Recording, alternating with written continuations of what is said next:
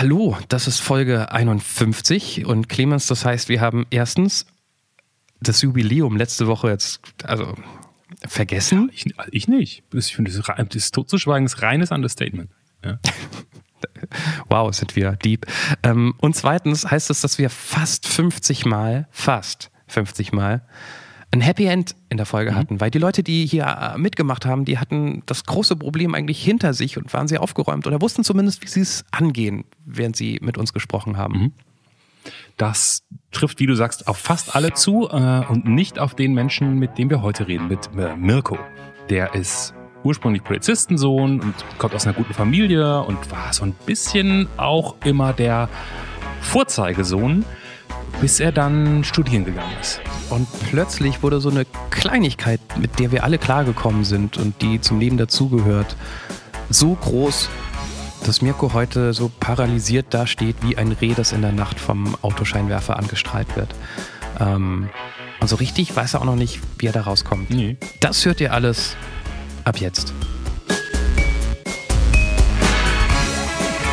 Ein völlig unbekannter Mensch und ein Gespräch über das Leben und den ganzen Rest. Der Anruf. Folge 51. Prüfung. Mit Johannes Sassenroth, Clemens Buchholz und mit. Ja, hallo. Hallo, hier ist das Internet in Form eines Podcasts. Wer ist da? Hier ist Mirko, hallo. Hallo Mirko. Du, du, willkommen in deiner Folge von Der Anruf im Internet, ja, im Podcast. Wie geht's? Clemens, wie geht's? Ich muss ja am Anfang darum, nur um das Red, habe ich es schon mal erzählt? Wenn ja. du Hallo sagst, guck ich ja mal kurz, ob die Technik stimmt, der Pegel und so, darum bin ich am Anfang immer ruhig. Jetzt habe ich aber alles geregelt. Hallo Mirko. Achso, ich dachte, gut. ich sage immer Hallo, weil ich der bessere Moderator bin. Das ist das, was du denkst. Und damit es dir besser geht, lassen wir das auch so. Aber tatsächlich hat es auch ein bisschen was mit der Technik zu tun. Mirko, möchtest du der Erste sein, der, wir können noch mal zurückspulen, der ein Hallo bekommt und eine Einführung bekommt von Clemens? Jetzt wäre die Chance, weil nee, die Technik nee, läuft. Jetzt, ja, absolut. Vergiss absolut. es, vergiss es. Kriegt ihr beide nicht. Kriegt ihr beide nicht. Ich würde sagen, wir fangen einfach an, weil wir kennen ja dich nicht und du uns vielleicht, weil du den Podcast schon mal gehört hast. Und wir fangen einfach an mit dem Erstkontakt.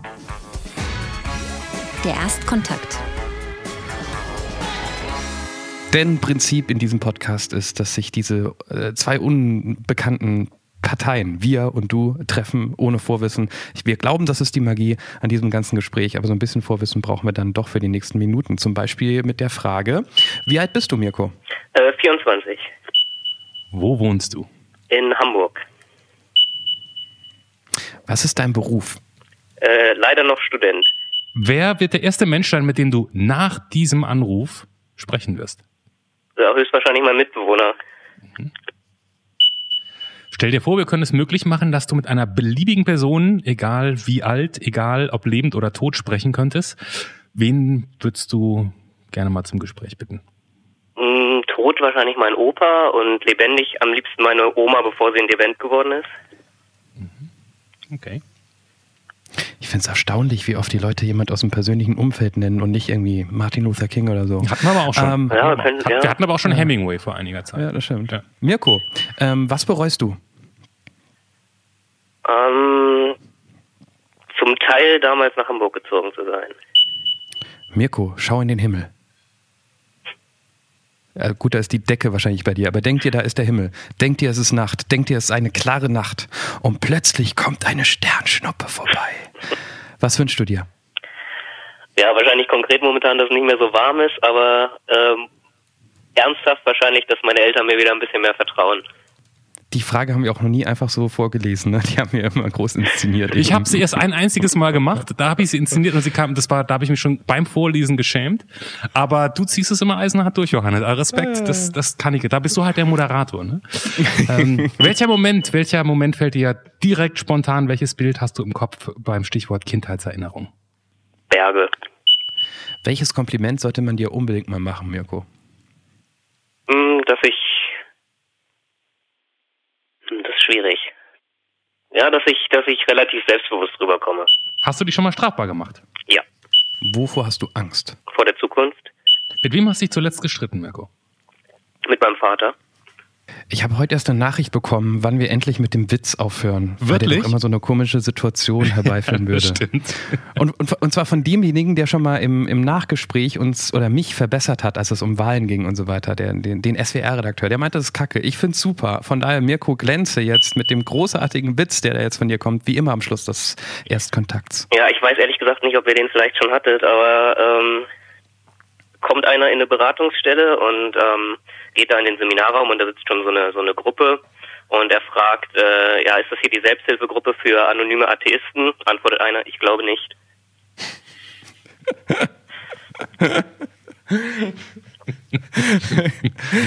Den hatten wir auf jeden Fall noch nicht. Der war Das gut. ist gut, das ist gut. Immerhin. Was ist denn in Hamburg so scheiße? Ja, das würde mich auch als erstes mal interessieren.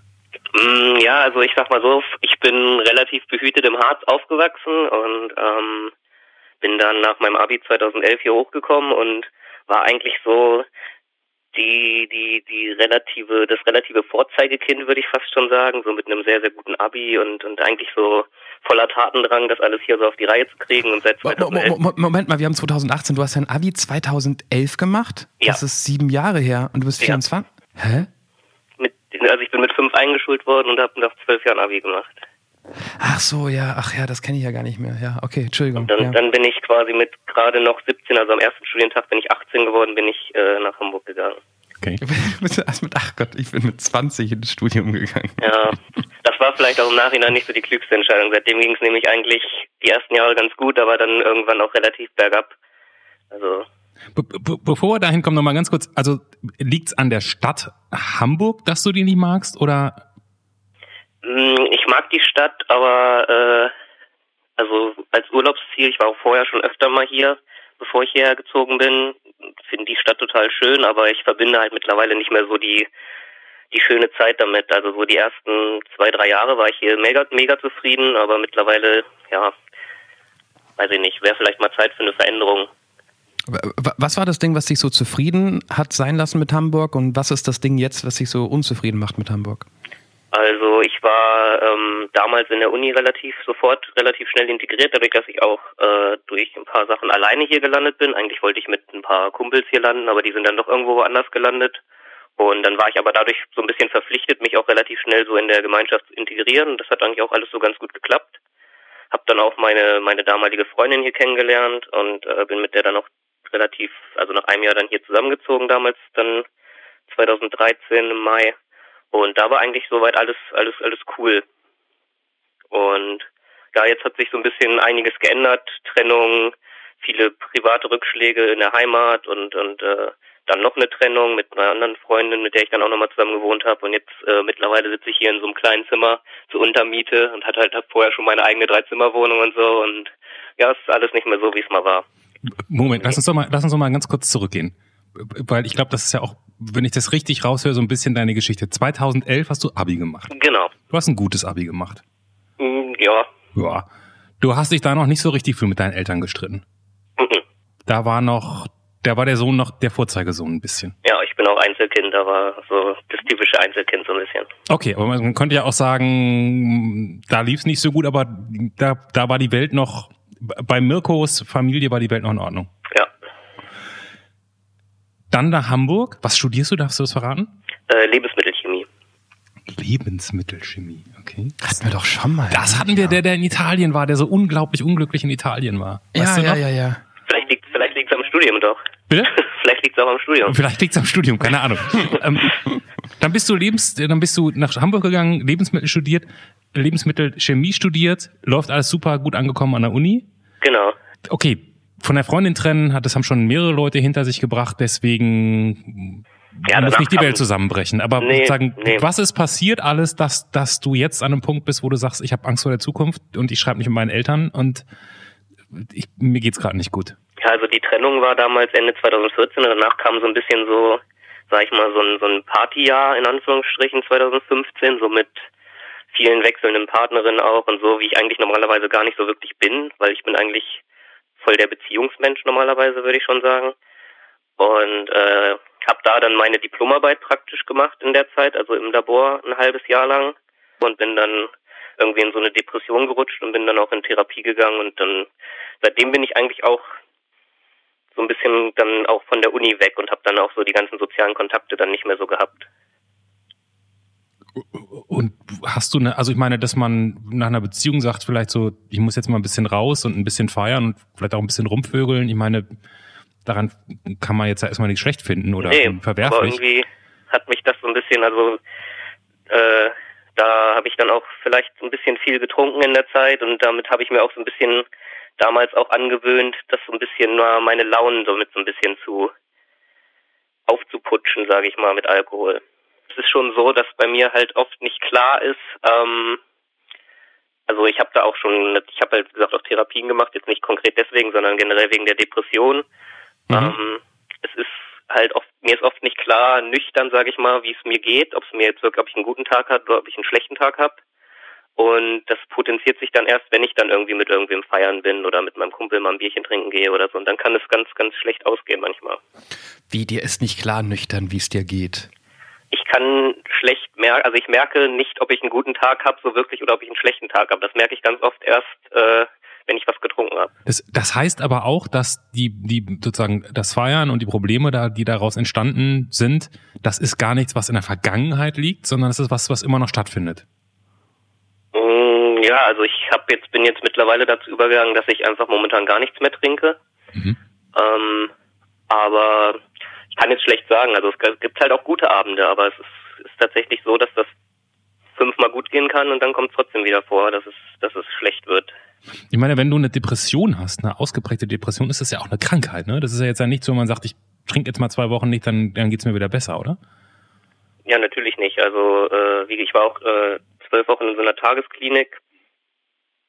Mm, das hat in der Zeit sehr gut geholfen, weil man dann natürlich auch so einen gewissen Tagesrhythmus natürlich äh, stundenplanmäßig so, sage ich mal, vorgelegt bekommt oder vorgeschrieben bekommt. Das heißt, äh, man, man muss sich ja an was halten und dadurch, dass ich halt jetzt nur noch, äh, also ich habe auch gar keine Vorlesung mehr und so, ich muss halt nur noch meine Staatsexamensprüfung machen. Das heißt, ich bin eigentlich die meiste Zeit zu Hause ähm, und muss, muss halt lernen.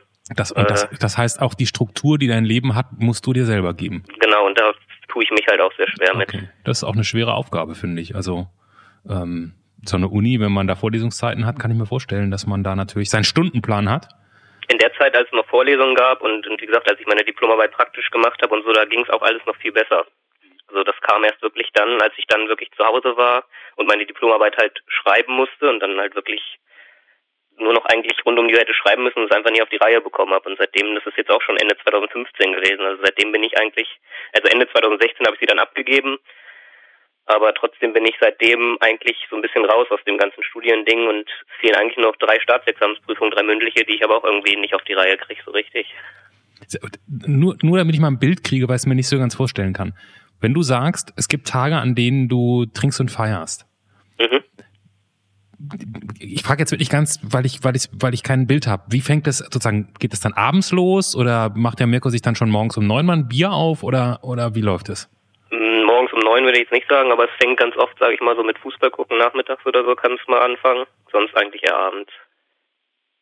Aber es kann, kommt dann tatsächlich aber schon mal vor, dass es dann auch nicht nur Freitag ist, sondern vielleicht Freitag und Samstag oder Freitag und Samstag und Sonntag. Das kam auch schon mal vor. Und wann wird dir klar, ob du einen guten Tag hattest oder nicht im, äh, im Saufen? Also meistens weiß ich, wenn es Freitag und Samstag war, dann weiß ich am Sonntag oder am Montag weiß ich, dass es kein guter Tag war. Aber, aber du, du bist jetzt nicht anders, wenn du äh, getrunken hast und merkst, dass du einen schlechten Tag vorher hattest, im Vergleich zu, wenn du trinkst und merkst, du hattest einen guten Tag vorher. Na, ich werde dann schon sehr, sehr, sehr, sehr depressiv. Also wenn ich, wenn ich was trinke und bin gut drauf, dann kann man mit mir auch gut feiern gehen und so. Wenn ich, wenn ich aber trinke und bin schlecht drauf, dann trinke ich meistens so viel, dass ich irgendwie dann doch schon unangenehm werden kann für andere, glaube ich. Also jetzt nicht aggressiv oder so, aber irgendwie vielleicht so ein bisschen peinlich auch pöbelnd? Ja, nicht wie gesagt, pöbelnd nicht unbedingt, aber vielleicht ja so ein bisschen auffällig halt. Du wirst ja nicht depressiv, weil du getrunken hast. Du warst es ja wahrscheinlich einfach schon, ne? Und genau, genau. Das, das, kommt dann aber erst so ein bisschen aus mir raus, sage ich mal. Also bist, bist du jemand, der sehr viel, der versucht, sich sehr zu kontrollieren? Ja, definitiv. Also ich habe auch, äh, als ich in der Tagesklinik war, wurde mir tatsächlich sogar auch so eine Art Zwangsstörung, Kontrollzwang und sowas mhm. alles attestiert. Das ist mittlerweile durch die Tabletten, die ich bekommen habe, geht das ganz gut. Also ich hatte auch Haustiere, also äh, Ratten. Die hat jetzt auch meine Ex-Freundin nach der Trennung, aber zumindest da musste ich auch irgendwie, bevor ich schlafen gegangen bin, was weiß ich, 20 Mal den Käfig kontrollieren und so.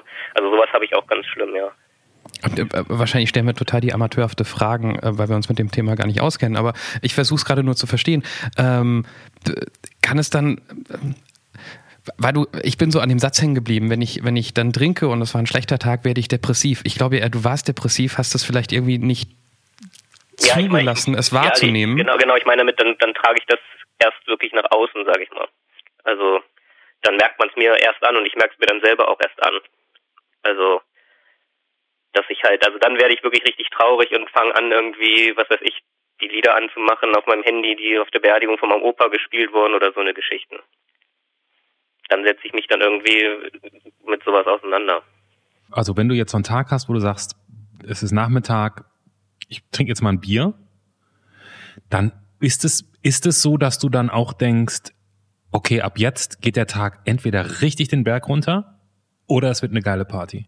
Also ist es so eine Entscheidung, irgendwo anders hinzugehen, im, im, weil du weißt, ich lasse jetzt den Alkohol dazu und, und jetzt wird's was verändern? Ja, schon. Also ich, das ist immer teilweise schon so ein, so ein kleines Lottospiel. Also gibt, wie gesagt, ich bin ganz oft auch mit meinem Kumpel hier beim HSV, also ich bin Hertha-Fan zwar, aber wenn die hier mal gespielt haben und so, waren wir auch im Stadion. Mhm. Da gibt's dann Tage, da können wir da richtig gut abfeiern, aber es gab auch schon mal einen Tag im Stadion, da ja, bin ich, wäre ich fast schon bei der 60. Minute gegangen, weil es mir irgendwann dann richtig, richtig schlecht ging. Wenn du jetzt sagst, dass du Angst, Angst vor der Zukunft hast, dann bedeutet es auch, du hast noch keinen Weg da rausgefunden, der, an, an den du glaubst, oder wie, wie darf ich das verstehen? Ja, das Ding ist, ich äh, muss halt, wie gesagt, noch diese, diese drei Prüfungen machen mhm. und äh, es ist teilweise so, dass ich, dadurch, dass ich so lange raus bin und irgendwie auch da so Angst vor habe, dass ich mich halt auch beim Lernen selber blockiere, dass ich halt äh, teilweise auch krankgeschrieben war bei den Prüfungen, weil ich nicht hingehen konnte. Also krass Prüfungsangst. Ich bin auch einmal äh, in der Badewanne beziehungsweise in der Dusche, also in der Duschwanne ohnmächtig geworden, hatte eine Gehirnerschütterung, war dann nachts im Krankenhaus und so eine Geschichten. Und äh, das ist auch das Problem mit meinen Eltern, weil ähm, die glauben mir das so mittlerweile auch fast nicht mehr so richtig, dass ich das noch schaffe. So, also beziehungsweise die unterstützen mich natürlich hier finanziell in Hamburg und mhm ich bin jetzt halt auch schon sieben Jahre hier. Ähm, kann man sich ja ausrechnen, was das vielleicht dann schon an Kosten auch waren. Also ich bekomme auch kein BAföG. Ähm, und die wollen natürlich auch, also die sind halt in der Heimat und die können das, kriegen das natürlich alles auch nicht so wirklich mit und die wollen natürlich aber auch irgendwann mal Ergebnisse sehen. Und, und haben die denn, also spätestens beim Stichwort Depression, haben die ein Verständnis dafür oder denken die, oh, der Mirko, der macht sich da eine schöne Partyzeit und kommt nicht zu Potte?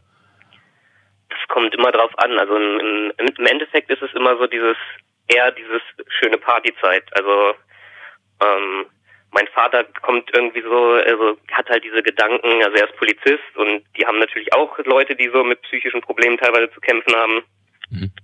Und er selber hat halt auch ganz schlimme, Entschuldigung, ganz schlimme Schlafstörungen und so. Ähm, aber trotzdem für ihn gibt es sowas wie Depressionen und Burnout. Das gibt's, ist in seinem Kosmos irgendwie nicht so richtig vorhanden. Bist du eher glücklich mit ein paar Problemen oder bist du eher unglücklich mit so ein paar Lichtblicken im Alltag? Weil das, was du jetzt so erzählt hast, das klingt ja, ja natürlich so leicht depressiv, weil ähm, die Phasen hast du. Wie ist es so unterm Strich? Bist du zufrieden? Mal abgesehen von diesem Studiumsding? Prinzipiell bin ich zufrieden. Das Ding ist, ich bin, also zufrieden bin ich. Ich äh, habe jetzt hier, also ich musste aus meiner alten Wohnung raus, weil mein Mitbewohner ausgezogen ist und ich habe jetzt hier eine neue Wohnung gefunden und so. Mit meinem Mitbewohner komme ich gut klar. Also diese ganzen, ich koche gerne, das ist alles alles super eigentlich. Ähm, aber ich kann momentan auch nicht so richtig stolz auf mich selber sein, weil ich es halt eigentlich selber gerne schaffen würde mit dem Studium. Meine ich, das sind halt nur mal auf dem Papier drei poplige Prüfungen in Anführungsstrichen. Dafür will man ja auch nicht alles wegwerfen. So. Ja. Aber, ich, Aber diese drei, die, diese drei Prüfungen, die lösen in dir ganz schön viel aus, dass, dass, dass die Blockade entsteht. Ja, das ist halt das, woran es irgendwie hängt, ob ich, ob ich, ob sich das hier alles irgendwie, ob es dann doch irgendwie was wert war, dass ich hier bin, war, wie auch immer. Für mich zumindest. Und auch für meine Eltern. Hast du eine Idee, wie du das jetzt, wie du das hinkriegen willst? Ja, also im Endeffekt, äh, also ich habe momentan nebenbei keine Therapie mehr. Ich hatte mal eine, wie gesagt, ja diese Tagesklinik gemacht und und hatte immer mal so so Einzelgespräche jetzt in letzter Zeit mal, wo ich bei so einer Beratungsstelle auch war wegen Prüfungsangst und so. Mhm. Die haben mir jetzt so ein paar Sachen gesagt, die ich machen kann und und äh, ja, ich versuche mich halt jetzt am 16. ist die nächste, also jetzt nächste Woche Donnerstag, da versuche ich mich jetzt schon die letzten Wochen nochmal extra darauf vorzubereiten, dass ich halt quasi so selbstbewusst dahin gehen kann, dass ich eigentlich über die Angst vielleicht doch selber hinwegkomme. Aber wenn ich es jetzt nicht, nicht irgendwann mal hinkriege, dann ist halt irgendwann auch mal vorbei. Und, da, und für die hast du dich auch richtig angemeldet sozusagen? Die steht jetzt an die ja, Prüfung? Ja, der Termin steht, ja. Und wenn du die jetzt nicht schaffen würdest, wäre das irgendwie, kannst du die dann nochmal machen oder was? Ich könnte, ich könnte die noch einmal machen, ja. Okay. Aber irgendwie, ich, ich muss mir selber irgendwann auch mal, sage ich mal, ein Ultimatum setzen. Ich kann ja nicht in, in fünf Jahren immer noch mich, was weiß ich, entweder mich krank schreiben lassen oder die Prüfung immer verschieben und dann sitze ich immer noch hier und also irgendwann muss ich auch selber sagen, wenn du es jetzt nicht irgendwann mal schaffst, dann soll es vielleicht doch nicht sein, keine Ahnung.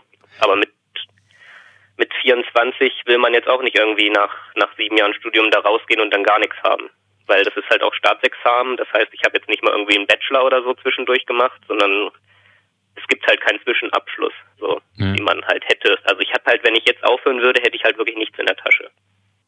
Jetzt, jetzt hast du aber vorhin gesagt, ich will dir das jetzt nicht unter die Nase reiben, ich will nur wissen, wo es sozusagen, das klingt so ein bisschen wie ein, wie ein Konflikt. Jetzt sagst du, mh, hm, diese Prüfung, das ist schwierig, ich hoffe, ich habe das Selbstbewusstsein und so. Und du hast vorhin jetzt gesagt, schwierige Frage, wissen wir, welches Kompliment sollte man wieder machen, dass ich eigentlich ganz schön selbstbewusst bin? Ja, dass ich ja, das, das würde ich gerne mal wieder hören, dass ich, dass ich das wieder bin. So war das gemeint. Ah, okay. Also, also weil ich das, weil ich das halt wirklich früher total war und mittlerweile bin ich das irgendwie überhaupt nicht mehr. Rufst immerhin schon bei irgendwelchen Podcasts an und sprichst über dich, das kriegt auch nicht jeder hin. Also fangen ja, wir, fangen wir da mal an.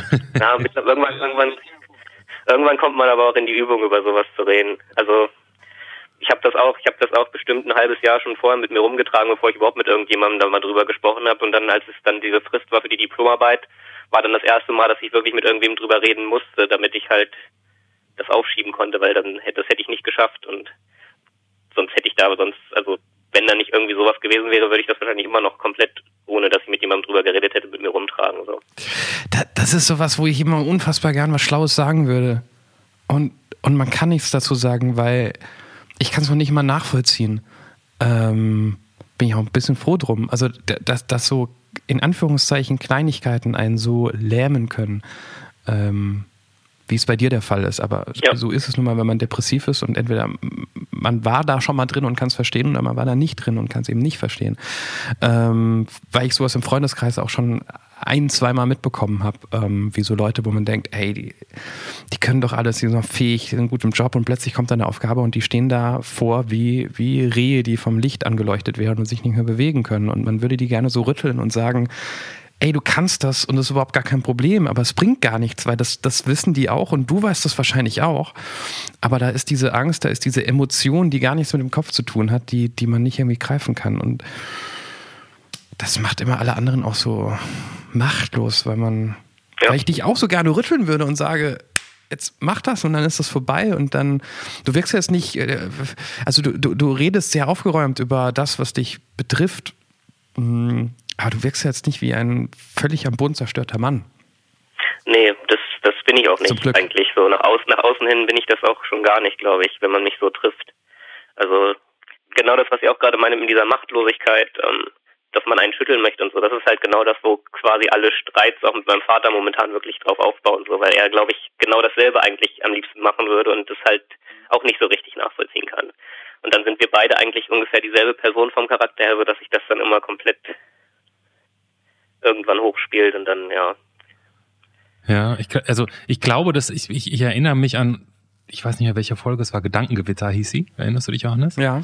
Das war auch jemand, der eine Depression hatte, ähm, schon ein bisschen her, dass wir mit dem gesprochen haben. Und der hatte das, glaube ich, noch einfach nochmal in einer ganz anderen Dimension. Also ich erinnere mich an diesen, an diesen Moment, als er gesagt hat, er sitzt irgendwie am, am Bahnhof und überlegt, sich von Zug zu schmeißen. Ne? Also das war und und man ist in so einem Tunnel drin und so. Und natürlich muss man gar nicht so extrem sein und das will, will man ja auch niemandem wünschen, aber das hat mir irgendwie geholfen zu verstehen, dass man dann auch mit so einer Depression in so eine eigene Welt abtaucht, ne? die von außen kaum verständlich ist und wo man so denkt, stell dich nicht an oder was weiß ich, wie auch immer, aber im Kopf passiert was ganz anderes. Ja, so was Suizidales hatte ich tatsächlich auch schon mal, als ich was getrunken habe. Also das kam tatsächlich auch schon, aber sowas kam dann halt auch wieder unter Alkohol. Ähm, dieser, dieser Alkohol ist gar nicht so eine gute Idee für dich, Mirko. Das, nee, das, überhaupt nicht. Das, das können wir zu dritt festhalten. Ja, wir halten fest, dass heute nicht nur Don't Drink and Drive heißen, sondern auch Don't Be Depressive and, ähm, and Drink. Drink. Don't be drink ja. and don't drink and be depressive. So Gott. Ja, ja, Schwierig diese Merksätze. Das Ding ist halt, man, man, man ist es halt irgendwie auch so, es ist ja so ein Gewohnheitsding, dass wenn man irgendwie, was sei es jetzt ins Fußballstadion oder wenn ich mit meinem besten Kumpel irgendwie abends mal weggehe oder so, das ist halt, gehört halt irgendwie einfach auch dazu, so, aber beziehungsweise es ist halt so, dass, aber manchmal geht's halt dann wirklich viel, viel zu scheiße aus und dann ja. Ich überlege gerade, ähm, Mirko, welche Frage wir dir stellen müssen, um deiner Persönlichkeit gerecht zu werden, weil du bist ja nicht nur der depressive Mirko, du bist ja auch offensichtlich der lustige Mirko, der genügend Freunde hat, mit denen er Party machen kann. Ähm, wo müssen wir hin, um jetzt noch ein bisschen Spaß ich, zu haben? Ich, ich, ich, ich möchte eine Frage stellen, die, die vielleicht so. in die Richtung geht. Wenn okay. du, wenn du, wenn du sozusagen da, wo du jetzt bist, gerade nicht so gern bist und nicht so gut bist und das nicht so, wenn wir jetzt mal zehn Jahre nach vorne gucken, und die Sachen laufen richtig gut für dich. Wie sieht Mirkos Leben aus? Also ich hätte auf jeden Fall eine schöne große Wohnung, hoffentlich. Wenn es mit dem Studium auch mal klappt, dann ist es ja vielleicht auch finanziell gar nicht so schlecht, weil so naturwissenschaftlich ist ja eigentlich gar, also naturwissenschaftlicher Bereich ist ja gar nicht so verkehrt, was sowas angeht. Wo willst du wohnen? Ähm, auch ich könnte mir schon irgendwie München oder so vorstellen. München würde ich ganz gerne, da war ich früher immer gerne mit meinen Eltern. Mhm. Aber es ist halt natürlich auch, dann ist schon viel Geld für die Wohnung zwar weg, aber nee, also ich würde. Wir, machen jetzt, wir machen jetzt nur gut. Du kannst dir die Wohnung in München natürlich easy leisten, ist doch klar. Ja, natürlich kann ich mir die easy leisten. Ähm, nee, ich würde ich würd sehr, sehr viel kochen. Ich bin, ich koche wirklich sehr, sehr gerne. Ähm, Gehst natürlich nur auf dem Viktualienmarkt einkaufen, weil Geld spielt keine Rolle. Natürlich, ich würde auch endlich mal vernünftiges Essen kaufen können, vernünftiges Fleisch oder so. Ähm, nee, ich würde, ich würde vielleicht auch nach Berlin ziehen sogar, dann könnte ich wenigstens jedes Wochenende ins Hertha-Stadion gehen. das ist ja. Das, wobei das dann, dann werde ich doch wieder depressiv wahrscheinlich. Das ist allerdings, das, also ich, ich habe schon mehrere Versuche unternommen, in 20, über 20 Jahren Berlin Hertha-Fan zu werden. Das irgendwie kriege ich das gar nicht hin. Man trifft auch gar nicht so viele. Ah, ich rede mich jetzt lieber nicht in die Schau. Wie wird man denn Hertha-Fan, wenn man im Harz aufwächst? Das ist eine sehr gute Frage. Ich bin tatsächlich schon Hertha-Fan seit 2001, also seit ich damals sieben war, also acht geworden bin, weil ich damals den Marcelinho, als er damals noch bei Hertha gespielt hat, irgendwie so cool fand als Kind und seitdem ist es dann so weit gekommen, dass ich manchmal in den Fernseher reinkrabbeln könnte. Du bist, du ist aber nicht durch den Vater weitervererbt, ist ja ganz. Nee, mein Vater ist Schalke-Fan. Oh. Ganz schlimm.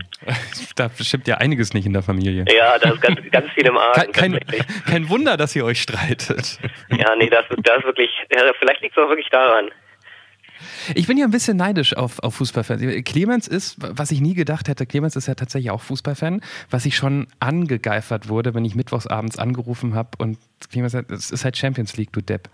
Ähm, was ja, ich also, mitbekommen habe. Also hinten raus, so ab Viertelfinale wird's, wird's, kann man da echt, echt nicht mehr anrufen, das stimmt. Ja, aber du, aber du, äh, auch Samstagnachmittags guckt der Fußball nee, Samstag, ja scheinbar nein, auch. Eh- Samstag, Samstagnachmittag muss ich gucke nicht Fußball, Samstagnachmittag, ich komme ja, ne, ich bin ja Radiomensch und Samstagnachmittag ist oh. einfach die schönste Radiozeit. Da gibt's die Bundesliga-Konferenz und ich finde, es gibt einfach kein bessere, keine besseren Radiostunden, weil es so wahnsinnig toll gemacht ist. Nach wie vor immer wieder knie ich vorm Radio und freue mich, dass die so tolle Sachen machen, die mich auch noch interessieren.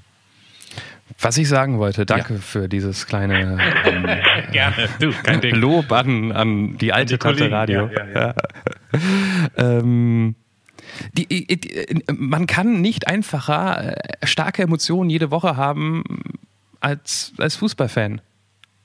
Das, das, das finde ich schon ein bisschen schade, wenn ich die Freunde sehe, die samstags dann einfach gut drauf sind. Okay, manchmal ist man auch schlecht drauf, aber. Wollte ich gerade sagen, das ist gar nicht so leicht, wie es klingt. Ja, aber das ist ja auch die Magie des Ganzen, weil du nicht weißt, wie es ausgeht. Ähm, das, das finde ich schon manchmal so ein bisschen neidisch, während ich samstags einkaufe und eigentlich immer die gleichen Gefühle habe. Ich habe tatsächlich, es ist jetzt ist mir auch ein bisschen unangenehm, aber ich habe letzte Saison beim Spiel äh, Hertha gegen Schalke, als, als Schalke das 1-0 geschossen hat, tatsächlich meine Brille zerbrochen vor gut. und, und, und stehst du im Stadion, ich, vom, vom Typ und wie du klingst, würde ich sagen, du hast da nicht irgendwie so in der Mitte einen schönen Sitzplatz, oder? Wo stehst also, du da? Also es ist schon so, ich bin ja, wie gesagt, äh, meistens ja, wenn beim HSV, also wenn Hertha hier in Hamburg spielt, ich bin dann schon so, dass ich zumindest wenn ich nicht im Auswärtsblock dann zum Beispiel sein kann, dass ich dann aber wirklich möglichst nah dran auch bin und dann auch voll dabei bin. Also nicht. Aber du hast ähm, bestimmt schon mal in Berlin geguckt, oder nicht? Du warst wahrscheinlich auch schon mal. Ja, ja, schon mehrfach. Wo stehst du dann da? Hm, das ist dann meistens dadurch, dass es, dass es schon ein bisschen her ist, war ich meistens mit meinem Vater da, das ist dann schon ein bisschen gemäßigter ah, okay. gewesen. Also okay. Äh, Ostkurve war ich tatsächlich noch nie selber drin. Ich verstehe an Fußballstadien, ab und zu mal war ich schon mal in einem, ich gebe es zu, ähm, weil ich Freunde begleitet habe. Ich verstehe nicht, dass da ähm, jeden Samstag bzw. jeden zweiten Samstag eine Großveranstaltung stattfindet mit mehreren tausend Menschen, die verlässlich 45 Minuten nach Anpfiff plus minus paar Minuten an die Getränkestände kommen und massenweise Bier wollen. Und diese Menschen, die hinter der Theke stehen, kommen erst dann, wenn diese Massen auf sie zugerannt kommen, wie bei Walking Dead, auf die Idee, ich könnte ja ein Bier zapfen. Ich verstehe nicht, wie man heutzutage bei solchen Veranstaltungen nicht einfach fünf Minuten vor Halbzeit ähm, ähm, Bier vorzapft, um, um irgendwie mal so die erste Welle abzusagen. Immer wartet man da, da sind, mhm. wir, wir schaffen es auf den Mond zu reisen, aber das kriegen wir nicht hin. Ja, das ist doch bei so Veranstaltungen immer so. Auch bei Konzerten ist es doch meistens auch nicht anders. Das stimmt auch. Ich, aber ich, ich meine, ich beim Fußballspiel ist es verlässlicher, dass du es timen kannst, wenn die Leute kommen. Ja, gut, das stimmt. Da ist natürlich. Ja. Ich glaube, dass die ja. vorzapfen. Ich glaube nur, das ist so schnell weg. Also dieser, weißt du, die können da ja nicht, nee, die nee, können da ja nicht nee, zwei Stunden vorher schon zapfen. Nee, nee, nee, geh mal fünf Minuten vor ähm, ähm Ende so, einer ja, das macht, raus. das macht ja keiner, Johannes. Das ja, macht, das macht ja keiner. Ich halt schon mal gemacht, weil so, so spannend finde ich das Spiel dann auch nicht und ich kann ja schon mal für alle was holen. Da kommst du raus fünf Minuten vor, vor, vor Abpfiff von der Halbzeit und denkst ja, jetzt müssten die ja eigentlich schon mal loslegen. Ja. Nö holst dir ein Bier und dann habe ich, ich bin mehrfach mal stehen geblieben, um, um das zu beobachten, ob die irgendwann anfangen. Nö, tun sie nicht. Das ja. macht mich wahnsinnig. Genauso auch auf dem Konzert. Ich, ich, ich drehe durch, wenn, wenn, wenn Leute da für so eine einfache Aufgabe so lange brauchen. Um Gottes Willen, das ist ein harter Job. Aber ich wäre ja auch, ich würde sogar mit, mittlerweile ist es so weit äh, in meiner Aufregung, dass ich extra Geld bezahlen würde, nur dafür, dass ich schneller zum Getränk komme. Das würden die bestimmt sogar noch machen. Jetzt mach, genau, bring die jetzt nicht auf, vielleicht das ist so wie Speedyboarding bei EasyJet, weißt du? Da gibt's dann irgendwie... Das bringt immer sehr viel, wie wir wissen. Wip, Wip ja, gibt's dann. Ja, genau. Nee, aber das kriegen die tatsächlich bei uns auf dem Schützenfest auf dem Dorf. Mit zweieinhalbtausend Einwohnern kriegen die das besser hin. Ja. So. Da. Als Polizistensohn steckt hinter dem Ja bei der Frage nach dem Strafbar mehr als ich habe mir eine Scheibe kaputt geschossen oder Lakritz geklaut? War mal so eine war so eine kleine Jugendsünde. Wir haben mal, äh, als wir kurz vorm Abi standen, haben wir mal auf einer Party, da waren wir Party, das war mir so ein kleiner Umtrunk bei einem Kumpel im Keller, da haben wir, waren wir irgendwie zu viert oder zu fünft und haben, ja, das ist richtig dumm, haben wir ein Facebook-Profil Fake-Profil von einer Lehrerin erstellt und wurden dann angezeigt wegen, wegen, wegen Verleumdung und übler Nachrede. Aber, oh, das ist, das ist gar ja. nicht mal so cool, das im Lebenslauf zu stehen haben, ne? Das wurde ja eingestellt. Also ich habe jetzt okay. keinen, es steht jetzt nirgends oder so, aber das, das war auch weniger die polizeiliche Seite. Es wurde halt, wir wurden befragt und haben das halt zugegeben und dann wurde es eingestellt. Es war halt viel schlimmer, dass wir kurz vorm Abi fast äh, von der Schule geflogen wären noch. Und ich glaube tatsächlich, wenn wir nicht alle fünf eigentlich sehr, sehr gute Schüler gewesen wären und unser damaliger Schulleiter nicht sein riesiges Ego und Geltungsbedürfnis für die Zeitung damals gehabt hätte, wo er halt immer mitgeworben wird im Vergleich zu den anderen Gymnasien, wären wir wahrscheinlich auch geflogen. Aber oh. er wollte, glaube ich, nicht so vier, fünf seiner so mitbesten Schüler vom Abi wollte er, glaube ich, nicht an die an die Konkurrenzschule verlieren. Und dieses Fake-Profil bestand nur einen Abend lang oder länger? Drei Tage. Ja, und das war vielleicht auch nicht das Klügste, allen möglichen Leuten in unserem Umkreis irgendwie eine Freundschaftsanfrage damit zu schicken. Nee, das war eine super Idee schon mal. Ja, das war generell nicht gut. Aber es war eigentlich ganz witzig, das Profil. Das war auch, ich war dann bei der Polizei und äh, der Polizist ist witzigerweise ja logischerweise ein Kollege von meinem Vater und ist damals mit meiner Mutter zur Schule gegangen. Das heißt, er kannte mich, also wir kannten uns halt so und äh, dann äh, hat er mich gefragt bei der Befragung, ähm, ob ich mich denn an irgendwas erinnern kann, konkret, was wir da, was wir da reingeschrieben haben. Mhm. Und ich habe halt so ein paar Sachen erzählt und und äh, ich musste halt dabei schon so grinsen und er musste dann auch so ein bisschen lachen und hat dann in sein Memo-Gerät eingesprochen, der Befragte kann sich nicht erinnern. das war schon, war schon ganz gut. Mirko, dann bin ich froh, dass du in einem Punkt weniger Angst vor der Zukunft haben musst, weil mit deinen Beziehungen kann dir ja nichts mehr passieren eigentlich. Ähm, wir bedanken uns für ein sehr interessantes Gespräch bis hier schon mal ähm, und für eine nette Stimmung und für eine nette Atmosphäre und ehrlichen Antworten. Ich weiß, was ist, glaube ich, echt nicht einfach, ähm, auch über so ein intimes Thema zu sprechen, was jetzt nicht ständig äh, Partythema ist. Ähm, und von daher fänden wir es auch toll, wenn es Leute weiterhin machen. Geht auf deranrufpodcast.de, so wie Mirko, und sagt, hey, ich würde gerne mitmachen. Ich will meine Geschichte erzählen oder ich will durch Fragen meine Geschichte überhaupt erfahren. Manchmal ist den Leuten auch gar nicht bewusst, was sie zu erzählen haben. Deranrufpodcast.de, wir übernehmen die ganze Organisation. Hat auch nicht wehgetan, Mirko, oder? Ich war echt verdammt aufgeregt, muss ich sagen, aber das war echt? relativ, war, ja, natürlich, aber das war irgendwie relativ schnell verflogen. Okay, das, also, das, das, das ist so wie, wie vor so einem, wie sag ich mal, wie vor so einem Referat, wenn man dann die erste Minute dann drin ist, dann dann geht's einigermaßen. Und, und Mirko, ich sag's nur noch, man kann Prüfungen verkacken, auch die nächste, und das ist nicht das verdammte Scheißende der Welt. Trotzdem wäre es arschgeil, wenn wir von dir die Nachricht kriegen, Daumen hoch, bin da durchgekommen. Ja, ich werde mich auf jeden Fall melden. Sehr schön. Wenn, wenn ihr nichts hört, dann wisst ihr Bescheid.